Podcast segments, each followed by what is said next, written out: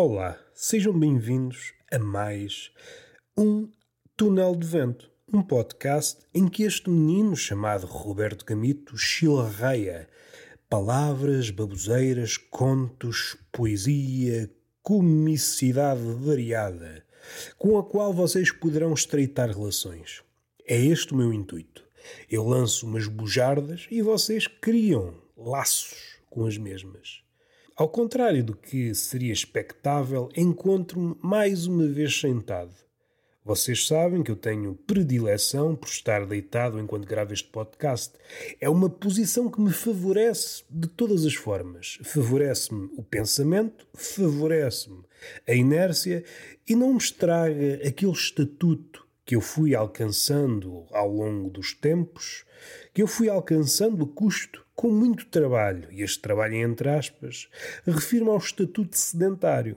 Qualquer coisa que eu faça que fuja ao sedentarismo está a combatê-lo, está a diminuí-lo, e é preciso ter cautela. Seja como for, estas são circunstâncias atípicas em que me encontro adoentado, a doença não me abandonou, ao contrário de certas pessoas, e, e tenho-me de sentir grato eu sinto-me grato pela doença não me ter abandonado.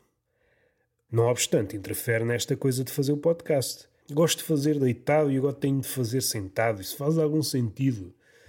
Eu tentei gravar há pouco, deitado, mas é mais complicado. A voz ainda não está impecável, a garganta, este sistema respiratório não está no ponto. Então temos que encontrar esta alternativa.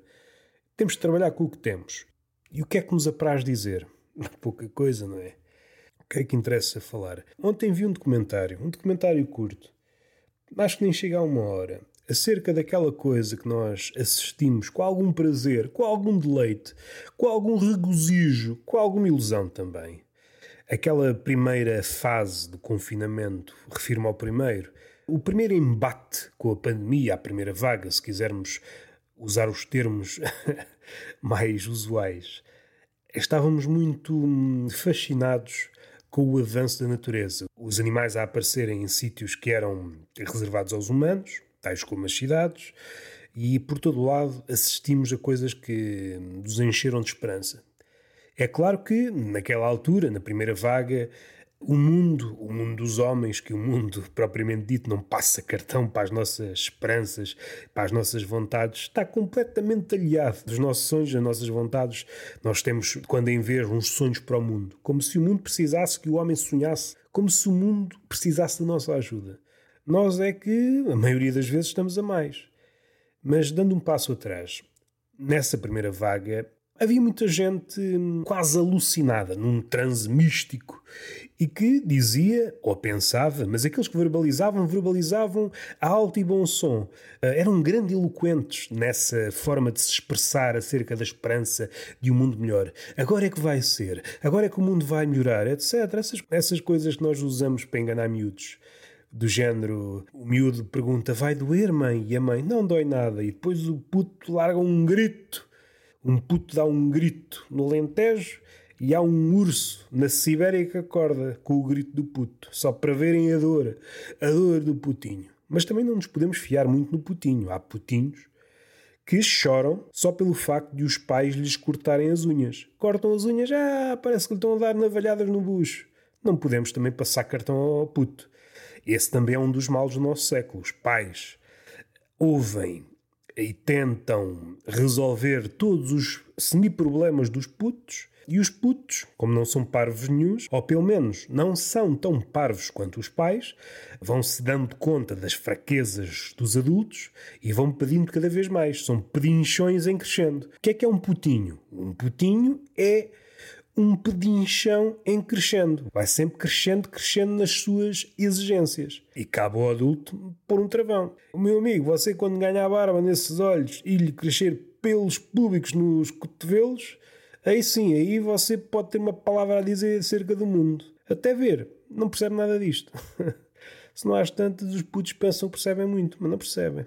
Nós esquecemos que os putos, mais tarde ou mais cedo, vão virar adultos. E o que desmonta aquela teoria de que os putos são o futuro. Não são nada o futuro. Não são nada o futuro. É uma promessa que rapidamente será quebrada pela realidade. O puto prometia muito, mas assim que cresce percebemos: ah, é mais um Palerma.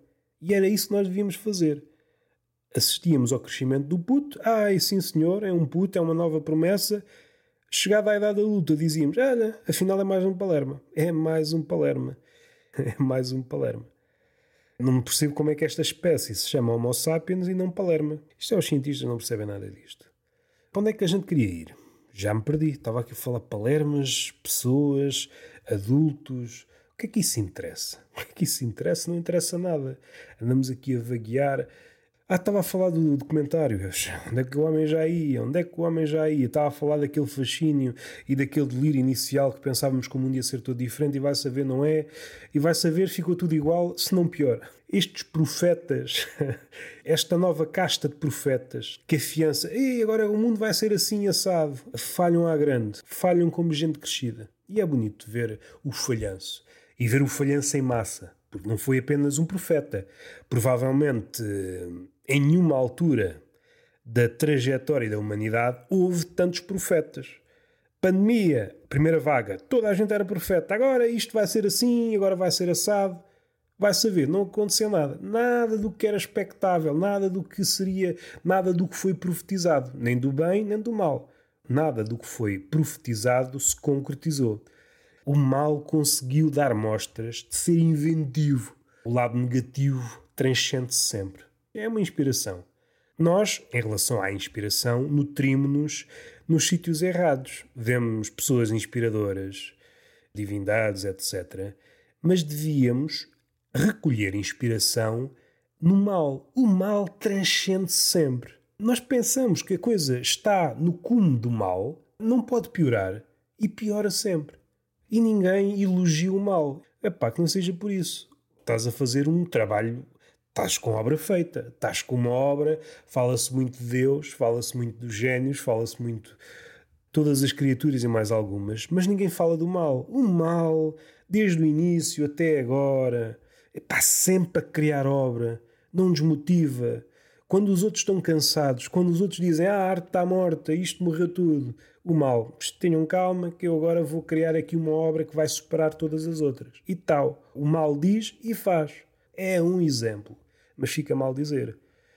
fica mal dizer. Ir a um podcast ou uma entrevista, a quando da pergunta quem é que te inspira, alguém responder quem me inspira. Quem me inspira é o mal, porque o mal transcende -se sempre. Vamos respirar um pouco? Nem respirar sei. Nem respirar sei. Voltando ao documentário. O ser humano, bem vistas as coisas, atrapalha sempre. Atrapalha sempre. Mesmo quando pensa que está a ajudar. Para mim não é uma novidade. Não é uma boa nova recém-chegada à minha cabecinha. Eu já sei disso. Basta andar no mundo para perceber que nós só travancamos as coisas. É uma ideia até hum, saída da filosofia oriental. Eh, o melhor que nós temos que fazer é estar quietinhos, observar as coisas. Sempre que damos um passo em frente, esse passo é sempre em direção ao abismo. A nossa ajuda é sempre. Os nossos gestos, apesar de estarem camuflados de ajuda, no fim de contas, não ajudam nada. O gesto está mais nos antípodas da ajuda. Nós muito dificilmente ajudamos quem quer que seja. Nós, a maioria das vezes, não conseguimos ver as coisas para lá de, um, de uma ligação causal, causa e efeito e ainda que isso possa ter hum, alguma serventia no mundo real, o que sucede verdadeiramente é que há uma cascata de eventos. O A interfere com o B, o B com o C, etc, etc. Um número infindo de coisas que chocam umas contra as outras e, ainda que o choque inicial possa ter sido bem intencionado, isso pode causar outros choques e esse gesto inicial que é bom pode provocar um mal maior, envolvidos uns dias, envolvidos uns anos, e voltamos outra vez àquela, àquela máxima quase da filosofia oriental, mais vale estar quieto. Ainda que esta filosofia esteja a ser traduzida por um taberneiro. O taberneiro é que diria isso, mais vale estar quieto. Amigo, deixa de estar quieto. O filósofo oriental diluía de outra forma. Nos animais fica bem claro, até mesmo aquelas pessoas que estão bem intencionadas para tentar ajudar os animais, no que quer que seja, na reprodução, no seja o que for, o mais que nós fazemos é foder os animais. E eu vou dar um exemplo fora deste documentário e já voltamos ao documentário. Há um exemplo que de quando em quando me vem à memória, até porque não é um exemplo, eu conheço vários filhos deste exemplo. Lembro-me de um urso polar que estava num sítio que não devia estar, isso rima porque é verdade, e então, quando deu conta, estava perto de uma zona habitacional. E as pessoas avistaram e houve pessoas que começaram a dar comida ao, ao urso polar. E então criou-se ali uma espécie de, de amizade, na medida do possível. Uma amizade entre um urso polar e uma família. Uma amizade, vá, entre aspas, entre a família e o animal selvagem, o urso polar, o maior predador terrestre, se a memória não me falha. O que é que isto tem de nefasto? Vamos partir do princípio que um animal selvagem criou uma ligação com esta família, o que nunca é certo. Ao mínimo imprevisto, este animal selvagem pode voltar a tornar-se animal selvagem. Esta falsa segurança, esta ilusão de que conhecemos o animal e que de alguma forma o domesticamos, e o domesticar aqui entre aspas, pode dar aso a confianças que, que podem resultar em tragédias. Mas também não é por aí que nós vamos. O que acontece aqui, como já aconteceu milhares e milhares de vezes, é que o urso polar, que o animal selvagem, que via no humano uma criatura a evitar, um perigo, começa a ver nele uma oportunidade. E aqui é que é o problema. Isto, isoladamente, parece que não é uma coisa nefasta. Mas este urso que ia procurar comida nesta família começa a procurar alimento noutras famílias. Só que nesta família há uma espécie de ligação. A família sabe o comportamento do urso e o urso sabe, aparentemente, o comportamento da, da família.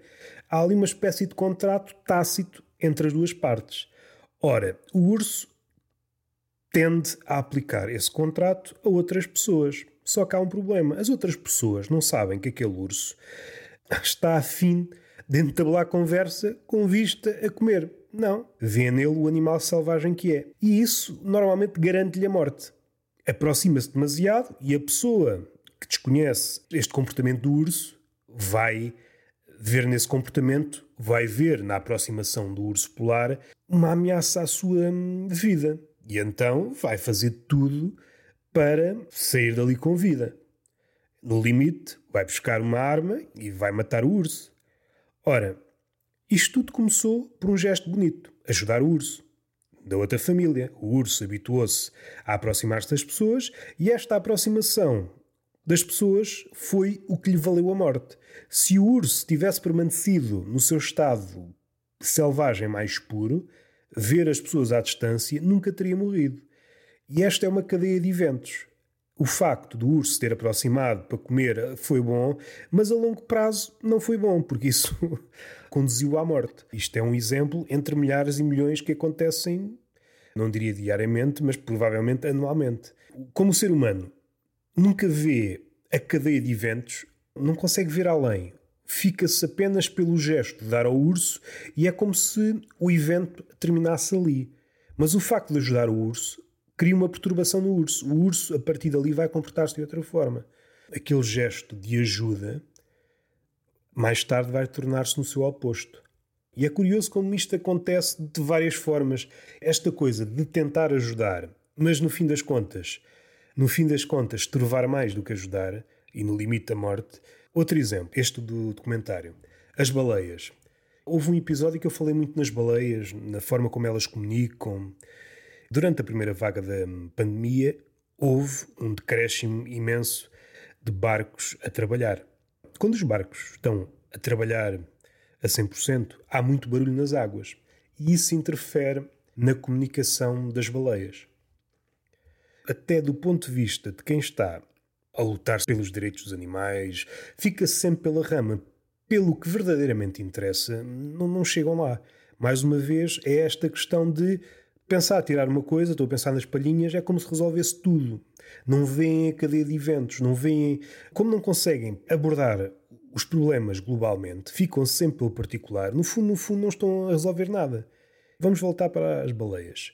Parece não ter nada a ver. O facto de haver menos barcos na água fez com que as baleias, estou a pensar naquelas que apareceram no documentário As Baleias de Bossa, pudessem comunicar novamente como não faziam há, há umas décadas. E isso possibilita outras coisas. A mãe pode afastar-se muito mais da cria para caçar, porque a cria pode comunicar-se com ela. Se houvesse barcos, o barulho dos barcos abafa de tal forma o canto das baleias que hum, a comunicação fica impossibilitada, logo a fêmea não se pode afastar da cria, a fêmea não se consegue afastar da cria, não pode ir pescar com, com as outras baleias, logo não pode ficar tão gorda, logo não pode alimentar a cria. Resulta em crias mais fracas, morrem mais crias, e esta é toda a cadeia de eventos. O facto de haver mais ruído no mar provoca morte nas baleias. As fêmeas adultas não se podem afastar das crias, não se podem afastar das crias, não podem pescar, não podem pescar, ficam mais fracas, ficam mais fracas, não podem alimentar as crias devidamente, as crias não comem tanto como deviam, então morrem. A taxa de sobrevivência é muito reduzida.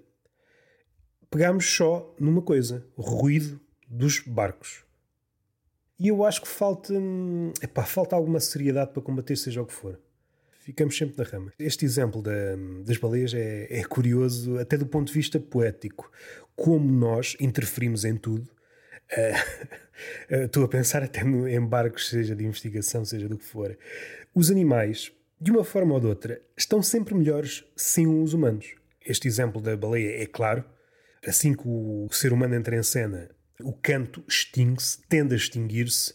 E uma imagem que foi dada no documentário é como se o canto das baleias fosse suprimido e elas ficassem apenas por umas notas, ou seja, o idioma das baleias fica muito reduzido assim que o homem entra em cena. Assim que sai, começam a falar. O homem perturba a música das baleias. Perturbando a música das baleias, perturba o mundo das baleias. E se perturba o mundo das baleias, perturba a cadeia alimentar toda. Elas estão no topo da cadeia alimentar e depois vai por aí abaixo. As baleias, para terem sucesso, precisam de cantar. Se o ser humano impossibilitar a baleia de cantar, é como se a amputasse. Ela precisa do canto, ela precisa se exprimir. É a música, o canto da baleia, que a faz prosperar. Sem isso, parece que é um animal coxo. Parece que é um animal coxo. Mas isto é, como é que eu ia dizer? Isto foi apenas, a primeira vaga foi uma, uma bolsa de ar. O normal é a baleia não conseguir cantar a baleia não conseguir cantar. Outro caso curioso é, por exemplo, as tartarugas. As tartarugas precisam da praia para desovar e beneficiaram da primeira vaga, como estava tudo em casa, elas puderam ir muito mais à praia porque as praias estavam desocupadas. Naquela altura do ano estariam ocupadas por pessoas e as tartarugas não vão desovar. E elas preferem desovar sempre nos mesmos sítios o ser humano estraga tudo. Mesmo não querendo, mesmo pensando que não estraga. Mesmo aqueles que se dizem amigos dos animais fazem coisas muito piores do que aquilo que eles criticam. Isto é muito mais danoso, ocupar as praias de forma. É muito mais danoso para a vida animal haver barcos, cruzeiros, coisas desse género, e ocupar as praias, por exemplo, para as tartarugas. Isso tem muito mais peso. É curioso como neste mundo em que foi de uma forma ou de outra, tomado pelo ser humano. Os antigos espaços que eram dos animais, os animais foram relegados para espaços cada vez mais curtos e como algumas coisas se perderam ou ficaram em suspenso. Dão também um exemplo de um cervo que está nos templos no Japão. É um templo qualquer e é um cervo também especial, não me lembro o nome. E como os templos ficaram vazios durante a primeira vaga, os cervos estavam habituados a comer uma espécie de arroz, habituaram-se a comer aquilo. Mais uma vez, voltamos ao urso. O cervo, que antes era um animal esquivo, habituou-se ao homem e serviu-lhe, porque deixou de procurar comida. Mas nesta situação em que o homem desapareceu do templo, acabou-se o arroz. E o grupo mais antigo de cervos no templo foi saindo do templo, como se recordassem os velhos tempos de comer outras coisas. E então foram à procura dessas coisas comer ervinhas e coisas assim desse género. Do ponto de vista da saúde, melhoraram muito. E é fascinante perceber que, mal o homem sai da equação, a natureza safa-se bem. A natureza não precisa do homem para nada. É curioso também ver a velocidade a que a natureza se adapta. Outro exemplo que deram, também tem que ver com a natureza, mas não do ponto de vista dos animais, deram o um exemplo da Índia, em que a Índia, como sabem, é uma das zonas mais poluídas do mundo, quando houve o primeiro confinamento, estava quase tudo fechado em casa. Pela primeira vez em algumas décadas, conseguiram ver os Himalaias, que daquela zona está a 200 quilómetros. E foi como se aquelas montanhas que sempre ali estiveram estavam soterradas por aquela poluição densa.